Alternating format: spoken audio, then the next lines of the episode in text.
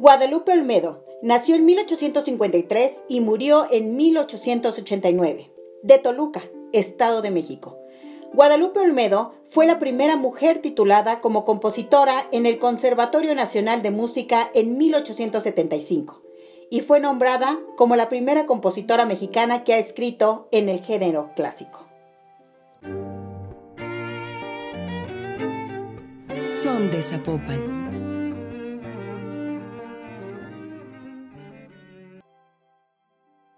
Te damos la bienvenida a una nueva temporada del podcast Son de Zapopan. Mi nombre es Yalisa Cruz y estaré acompañándote durante estos minutos de tu día.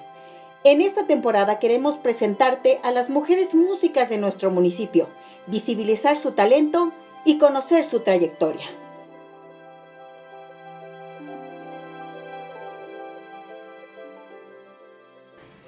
Bueno, en este episodio conoceremos a Anaí Pichardo de la Orquesta Sinfónica Juvenil de Zapopan. Eh, bienvenida, Anaí. Muchas gracias, Yali. Muchas gracias por la invitación. Gracias, este, porque yo sé que se toman un, tiempecito para, venir con nosotros. Pero bueno, vámonos de lleno a las preguntas, Anaí. Eh, ¿Cómo fue tu acercamiento a la música y en sí al violín?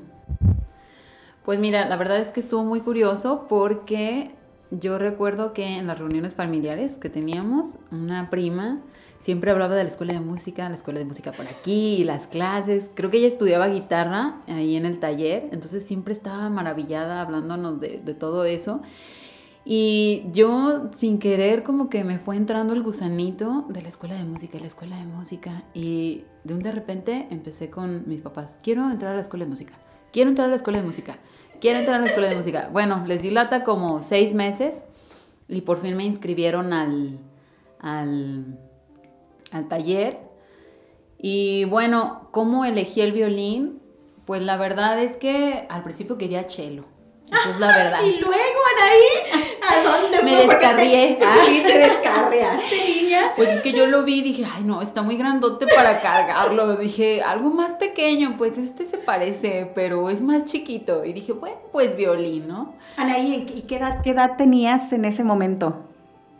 Tenía, creo que 13 años, algo así.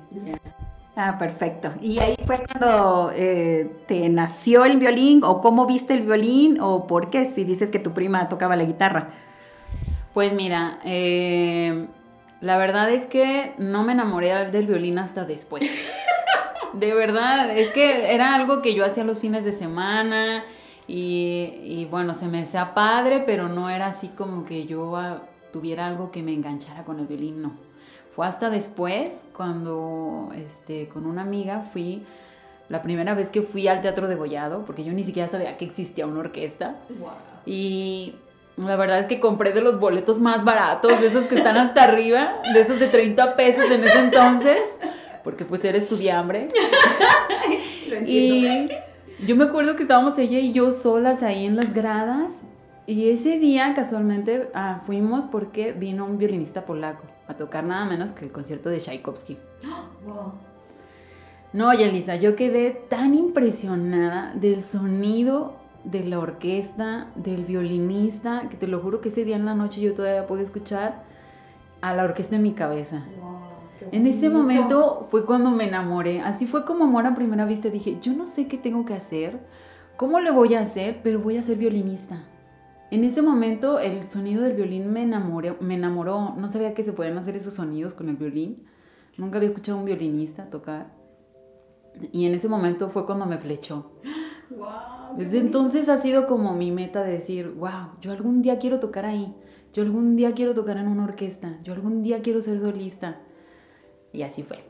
Maravilla, qué chulo. Fíjate que esto que dices a mí me gusta porque eso mismo causó, eh, bueno, yo vengo de una familia de músicos, pero con compañeritos en Jalapa siempre nos llevaban a escuchar a la Sinfónica de Jalapa em, en conciertos específicamente para los niños, ¿no? Entonces, este, nos llevaban, nos llevaban, nos llevaban y me acuerdo que de mi, de mi escuela, de mi primaria, salimos un montón de músicos. Después yo ya estudiaba música, pero después todos así como que escuchamos a a esta Claudia Corona, pianista, tenía ocho años, ella es un poco mayor que yo, ocho años, y a todos nos dejó impactados. Entonces salieron pianistas, salieron violinistas, entonces sí creo que este acercamiento, eh, como dices, de la primera vez que entraste a la orquesta nunca se olvida, ¿cierto? Ese primer contacto nunca se olvida.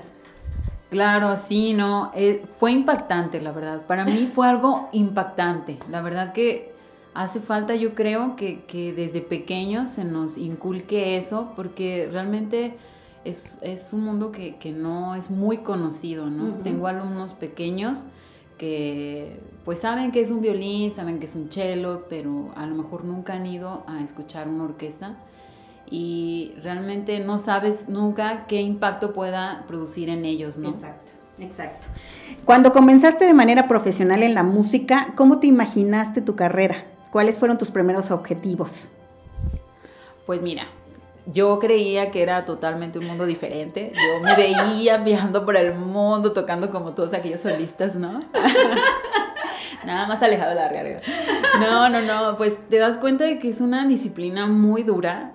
Este, híjole, pues las dificultades de, de tocar un instrumento es una disciplina que tienes que dedicarle todos los días yo me imaginaba que terminabas una carrera y que era como la medicina o como cualquier otro este carrera que buscabas un empleo en el IMSS o donde sea, ¿no? Y acá no, o sea, realmente te das cuenta de que, de que estudiar 10 años música no te hace un músico. Exacto. Es algo muy duro porque puede ser que sí, puede ser que no. Entonces, pues me enfrenté a dificultades en cuanto a que yo soy la única músico en mi casa. Uh -huh. Digo, tengo tíos que son violinistas, pero son en el género este, del mariachi y casi no tengo contacto con ellos, ellos viven más en el extranjero. Pero de mi familia nadie, entonces no hubo nadie que me orientara, ¿no? no. Yeah. Que, te, que, te, que, te, abriera camino. Que dices. me abriera camino, que me dijera, mira, puedes hacer esto aquí, puedes hacer esto allá, pues, o sea, tuve que buscarlo yo solita. Anaí, y, y, y ahí, ¿cuáles fueron tus obstáculos en específico? ¿Qué sentiste que te, que, que, de repente te podía cerrar un poquito como este, este camino al sueño? Pues una, eso, que no, no conocía el, el, el, el, ámbito, ¿no? Yo me acuerdo que me acercaba a los maestros y, y, y les decía, oiga, ¿y si se vive de esto? Porque todo el mundo me asustaba y me decía, te vas a morir de hambre, mira, Ay, es que ser músico sí. no, no vale la pena, ten otra carrera, así ya asado. Entonces, yo, uno está pues chavito y está medio menso, entonces no, no sabes, ¿no? Entonces yo me acercaba a los maestros y les decía, oiga maestro, ¿y cómo se vive de esto? ¿De verdad vale la pena? Yo, la verdad, uno pues preguntando, ¿no? Así fue como lo hice, preguntando y investigando yo sola, ¿no? Oye, Anaí, y bueno, y la Anaí de hoy, ¿qué se respondería a esto? O sea, eh, a estos obstáculos que tuviste que pasar en ese momento, o estas cosas que dicen de que de músico no vas a vivir y no sé qué. ¿Cuál es, cuál es tu opinión de en este momento en donde tú ya eres una profesional del violín? Pues mira, yo diría que la, la música es muy noble. Claro que no te mueres de hambre. La verdad es que es una profesión que te da mucho también si tú le das, ¿no? Sí. Hay muchas ramas en las que puedes trabajar y también creo que el abrirte camino pues depende totalmente de ti, de buscar, de tocar puertas, de aventarte a hacer las cosas. Y va a haber mucha gente que te las cierre y, y va a haber decepciones y va a haber días en que no quieras ver el violín, pero no importa, o sea, yo creo que hay que tener un amor, un amor grande para dedicarte a esto. Sí, es verdad. ¿Cuántas obras escritas y compuestas por mujeres has tocado en tu vida profesional, Anaí? Bueno, mira, así como que te pueda decir exactamente cuántas, no, porque realmente creo que han sido muy pocas. Lamentablemente sí. Este, creo, no sé a qué se deba, quizá porque desde la escuela siempre te están inculcando los más grandes compositores. Sí. Y no significa que las mujeres no sean grandes, pero como que han sido poco reconocidas a lo largo de la historia su música y como que no se toca. Sí. Simplemente está como, como en como, como escondida o no sé, ¿no? Sí, es que creo que, que es, es nuestra, ahora es nuestra tarea, ¿no? Como abrir camino a estas este, compositoras, porque como dice, siempre nos, nos inculcan o nos llevan a estas obras más comerciales o más tocadas en el mundo, pero creo que ahora podríamos como acercarnos más a este tema, ¿no? En cuestión de las compositoras y apoyar su, su, este, sus obras. Y bueno, ¿tienes alguna compositora favorita que nos puedas decir? Mm, mira, ah, recuerdo ahorita una que admiro mucho, este, porque así en los trabajos de la escuela, ¿no? Veías cosas así. recuerdo ahorita a Clara Schumann. Eh, para mí es, pues, una mujer muy, una super mujer, porque es una mujer que desde pequeña se preparó. Era violinista, pianista, cantante, este, componía y desde muy chica anduvo en giras por todas las Europas y todo esto. Y a pesar de que se casó, que tuvo ocho hijos, siguió chambeándole, ¿no? Y sus obras fueron elogiadas por grandes maestros y su habilidad para tocar el piano también. Y, o sea, yo en ese ámbito la admiro mucho. Así que te puedo decir, tengo una compositora favorita, no te lo puedo decir porque no conozco mucha obra, que me gustaría y de hoy en adelante lo voy a hacer, que también me encantaría tocar. Por ahí escuché una obra que me encantó. Mm, pero eso es lo que te puedo decir. ¿Cuál es tu fuente de inspiración para tocar, estudiar tu instrumento o componer? Si es que lo has hecho en algún momento. Ah, pues mira, no compongo, este, más que los errores que hago cuando toco, que descompongo más bien. Pero este, yo creo que mi motivación más grande es ser mejor cada día. ¿Sí? Que esto de, ser músico es como un reto muy personal. Uno que a lo mejor cada uno se da cuenta nada más, ¿no? Pero cuando tengo una obra que es más difícil de lo que yo puedo hacer y logro superarla, es una satisfacción tan grande decir, wow, sí puedo. Es algo que te llena completamente. También me, me me motiva mucho ver a otros compañeros cercanos, a, mujeres también increíbles que sobresalen en la música. Dice, sí, sí, se puede. Puedo hacer algo, algo padre, ¿no? Claro. Déjenme, déjenme comentarles que yo a Anaí la conozco desde que estaba yo en la Sinfónica Juvenil. Fuimos compañeritas. Este, Anaí es una de las que más eh, tiempo lleva en, en la juvenil y bueno, yo la sigo viendo igualita, no en cuestión de edad, no hablo de edad ni nada de esto, sino la sigo viendo siempre abierta, siempre desarrollando. Es una música que nunca deja de aprender, nunca se cierra eh, siempre está buscando respuestas. A mí me encanta porque de repente me escriben ahí un mensaje, puede, puede, eh, podemos tener meses sin escribirnos y de repente Ani, oye Yalisa, ¿qué, ¿qué, qué, piensas de esta obra? Porque mira, quiero ponerla para el cuarteto, pero estoy pensando que a lo mejor, y me encanta porque siempre está buscando qué hacer, siempre está, este como muy activa en las redes sociales, busquen Anaí Pichardo en las redes, tiene eh, videos con su cuarteto, o sea, Anaí siempre está haciendo algo con la música. Siempre tiene una sonrisa para ti, es alguien que, que me encanta porque es siempre muy, muy serena en su tocar, es muy práctica también. Entonces, Anaí es una, una chica súper chula, yo la, quiero y la admiro mucho, este, y pues pueden, pueden saber de ella también en la, en la juvenil porque se, ella sigue este, como integrante de la orquesta. Y bueno, ese quería yo decir porque es lo que yo he vivido con Anaí, porque también hemos hecho música juntas aparte en, en conjuntos de cámara. Este, Anaí, preséntanos por favor qué nos vas a interpretar. Mira, pues el día de hoy les tengo una bellísima pieza del compositor estadounidense John Williams, que la verdad eh, a mí me encanta, porque también la película pues me hace llorar muchísimo, ¿no? Pero es una pieza que yo creo que realmente me gusta mucho porque creo que realmente refleja, ¿no? Como esa parte de la historia.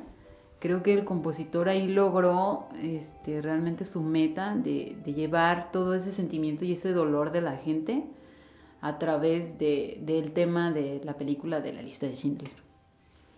Pues eh, escuchemos, esperemos que les guste tanto como a nosotros.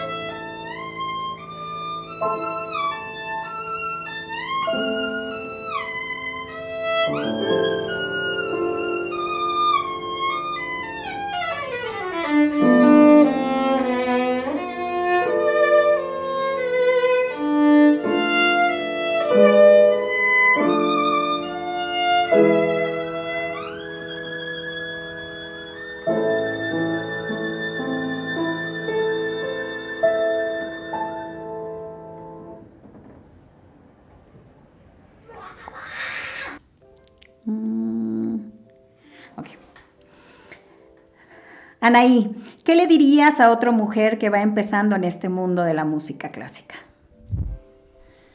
¿Qué le diría? Bueno, que no se desanime, que va a haber muchas personas que le digan que, que no se puede, ah, que no se puede y lo más importante es buscar, eh, yo creo que un maestro que te guíe, que te sume, que sepa ver tus cualidades como, como instrumentista, como persona y que te ayude a desarrollarlas. Es verdad. Y este, ¿consideras, hablando de esto de, de, las compositoras y de las intérpretes, ¿consideras que hacen falta espacios dentro del mundo de la música clásica para las mujeres? Mira, no sé si hacen falta espacios porque nunca lo he visto como que sean excluidas de alguna manera, eh, digo en, en, cuanto a que no se puedan tocar sus obras o algo así. Yo creo que hace falta más que tal vez, en este caso, en las orquestas o, o de nosotros como músicos, tengamos como que la curiosidad y nos abramos un poco más a poder tocar música de, de, otro tipo que no sean los grandes compositores. Porque sí es muy padre, pero si tú observas la programación de todas las orquestas, pues casi siempre son las mismas obras, sí. se repiten mucho y claro, son espectaculares. Pero hay mucha música, incluso nueva, que se puede tocar y que si es un reto, está fuera de, de la zona de confort de lo que se conoce hoy en día, pero estaría padre experimentar eso, ¿no? Incluyendo este, obras, aunque sea de música de cámara, es como abrirnos a esa, a esa parte. Digo, anteriormente, sí, las mujeres eran muy censuradas, tenían que incluso ponerse nombres falsos para poder publicar sus obras, sí. o... pero ahora no. Entonces, ahí está un montón de música escondida, tenemos un montón de, de, de música por descubrir y es cuestión de que nos abramos y dejemos de tocar lo que siempre tocamos y nos abramos a tocar cosas nuevas. Claro. Es verdad, debemos diversificar, debemos conocer, debemos abrirnos, debemos eh, ampliar nuestro repertorio hasta nosotras mismas, ¿no? Como músicas, como intérpretes, eh, abrirnos a más eh, música compuesta, en este caso por nuestras compositoras.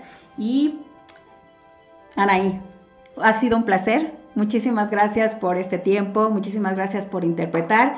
No quiero despedirme sin antes decir que este, Lili acompañó en el piano a mi querida Anaí en esta interpretación y pero pues tendremos una entrevista con ella. Así que este pues muchas gracias Anaí, gracias a todos. Gracias a ti, Yali. Muchas gracias Anaí por platicarnos sobre tu vida, eh, tus ideas y tu carrera. Con esto concluimos el episodio de hoy y agradecemos a todas y todos a quienes nos escuchan. No olviden suscribirse al canal. Son de Zapopan. Hasta pronto. Esta es una producción de la Dirección de Cultura de Zapopan sin fines de lucro. Sus contenidos son educativos, informativos y de difusión cultural. Zapopan, ciudad.